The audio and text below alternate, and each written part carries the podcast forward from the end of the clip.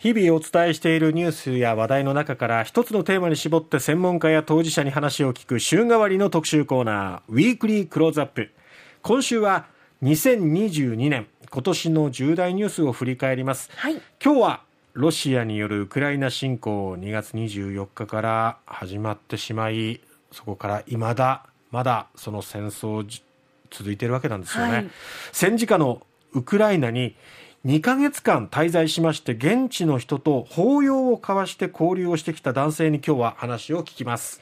世界5大陸をハグで結ぶフリーハガー桑原光一さんです。桑原さんおはようございます。おはようございます。桑原さんウクライナに行ったのは時期としてはまずいつからいつぐらいまでいらっしゃったんですかね？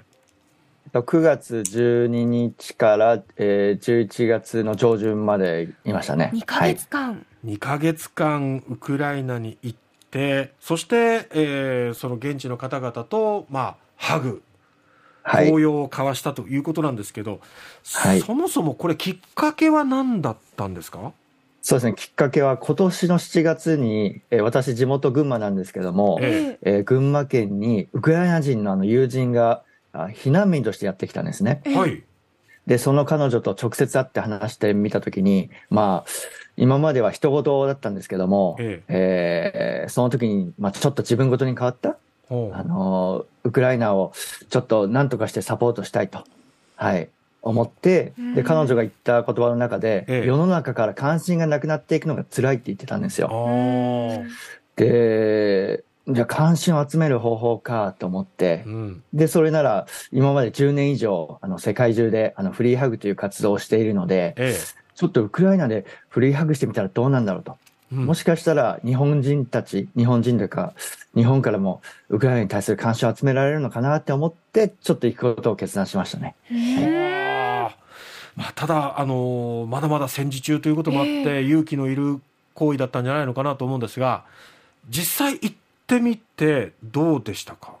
そうですね。一応、ウクライナは戦時下ということで、ええ、ね、あの、一応、レッドゾーンというか、はい、まあね、できるだけ入らないでくださいと言われてるんですけども、ええ。ー、っと、まあ、国境は常に開いていて、まあ、日本のパスポートを持っていれば、誰でも、あの、ウェルカムというか、入国はもう可能なんですね。ワクチン証明もいらないというか、誰もマスクしてないんで、もう、もはや、あの、ポーランドとか、ウクライナとか、あそこら辺は。はい。まあ、簡単に入ることは、まあ、できましたね。はい。はい、実際、じゃあ現地でどういうふうに活動を行ったんですか、はい、まあ、まずは、えー、もちろん、知り合いもね、いない中で行くのはちょっと本当に、あの、それはちょっと避けたいなと思って、事前にインターネットで、えー、あの、現地の日本語話せる、えー、ウクライナ人の方を探して、えー、で、首都キーウでは、その、ホストしてもらって、現地の方の家に住まわせてもらって、はい。で、まあ普通に一応、首都キーウは、まあ日本と変わらないぐらい結構平和なんですね。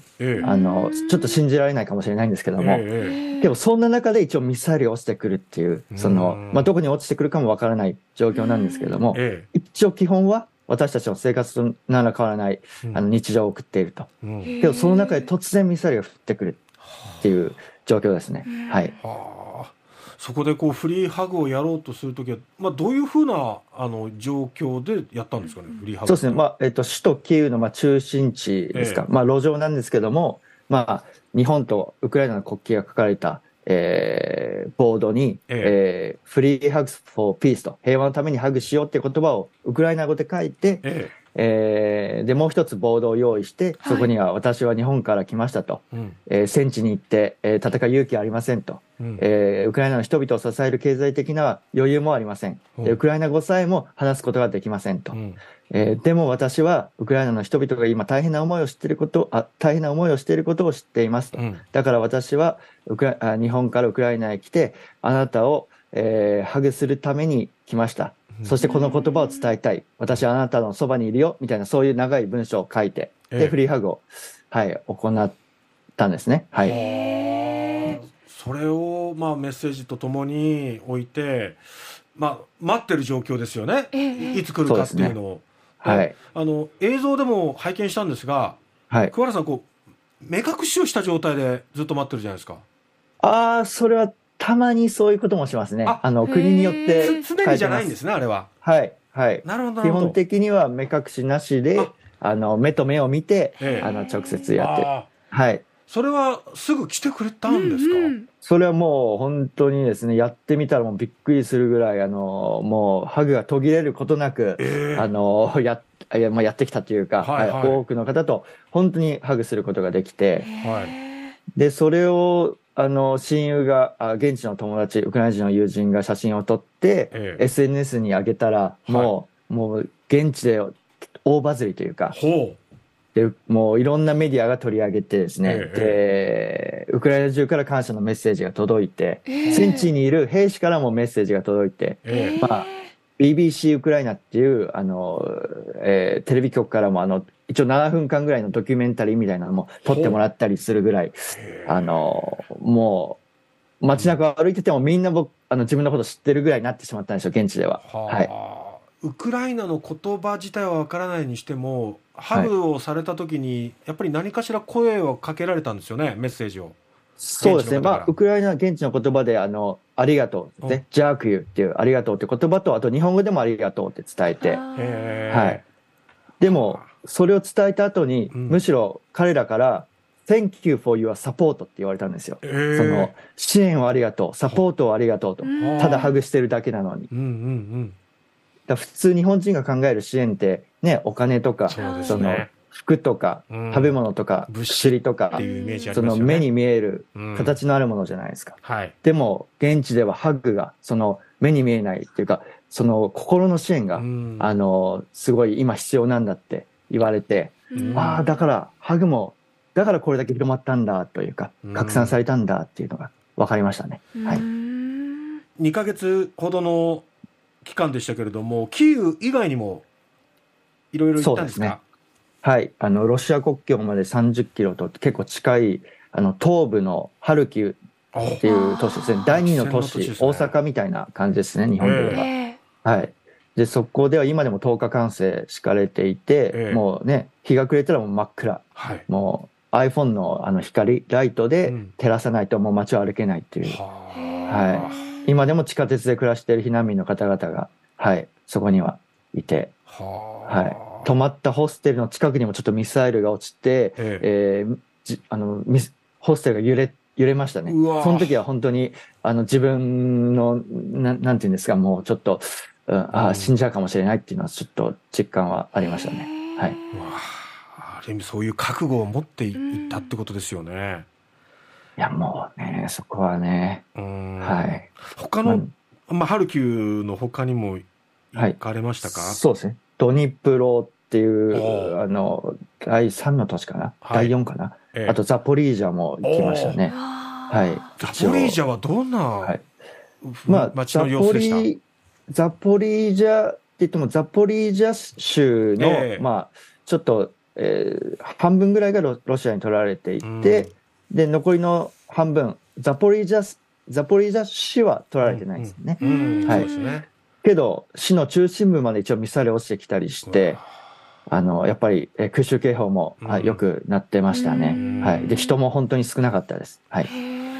そういう戦時下のウクライナに訪れて兵士の方にお会いする機会っていうのはあったんですか、そうですね。まあ、あの、東部のハルキウの方で、ええ。あの自分が泊まっていた宿にですね、あの、えー最前線に戦っている特殊部隊の兵士が、あの、たまたま、あの、泊まりに来ててというか、ええ。あの、一度、まあ、怪我をして、あの、えー病院に入って、で、え次の日、えー戦地、あ、現地へ向かうという時に、まあえ、たまたま宿で出会って、えはい、まあいろいろ、その、悲惨さというか、現、うん、最前線の情報というか、そういうのも、はい、聞きましたね。はい。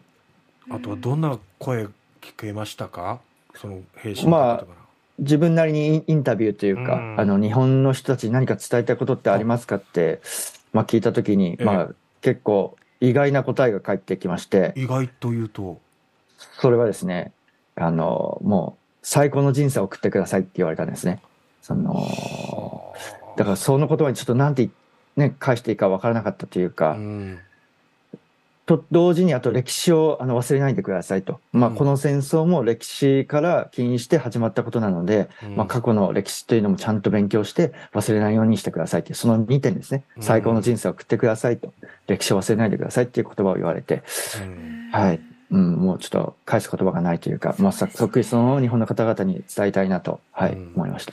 現地をご覧になった桑原さんから見て、我々、はい、今福岡にいる我々にできることって何だと思いますか、はい、まあやっぱりね、少しでもいいから関心を持ってもらいたいなと、うん、その日本に来ているウクライナ避難民の方とか、えー、あと自分ではできないけど、ウクライナ支援をね、している方々もあの結構たくさんネットで調べるといるので、うん、少しでもまあ関わり、接点を持つとですね、やっぱ人事から自分事へ変わる、うん、うん、それがやっぱりまず大事なんじゃないかな。自分にできる範囲でできることを、あの、していただけたらなと。はい。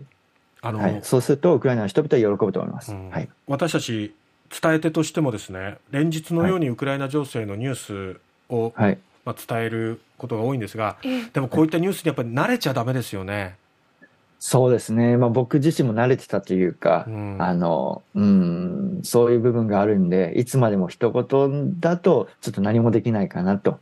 うん、まあ、むしろ一人でできることはまあ少ないんですけども、うん、あのなのでやはりねみんなでねまあ本当に、まあ、友達とか家族でもいいんで、少しでもそういうことを話し合える、ね、関係性があればいいかなと思います。最後にあの今度の日曜日18日に天神で講演会を行うそうですね。はい、あそうですね。えっと、ウクライナ現地で支援をしている土子文則さんという方と一緒に講演会を行いまして、ええ。えっと、まあ、日曜日の2時半から4時半の2時間なんですけども、はい、まあ、天神のみんなの貸し会議室という、あの、えー、601会議室って書いてある、はい、はい、っていう場所ですね。えー、天神の、はい、天神であります。あの、これ、申し込みはもうすでに終わってるんですかね？あ、まだ申し込みは全然、あの、はい。どこから問い合わせるのが一番いいですか？これは、一応まあ、えっ、とタイ、タイトルというか、あの、講演のタイトルが、土子文則の福岡講演会 with クワマン なんです。まあ一応私がクワマンという、はい、感じでやってるんで、はい。あの、ツイッターでもクワマンっていうふうに検索すると、桑原さんのツイッターが出てきますよね。はい、そうですね。出てきますし、はい、桑原光一で、フェイスブックとかでも、あ、まあ、グーグルで検索してくれば、はい、はい、すぐ出てくるんで。わかりました。はい。ありがとうございます。今日は本当に貴重ないろんなお話ありがとうございました。いや、とんでもないです。ありがとうございます。えフリーハガー、桑原光一さんに話を伺いました。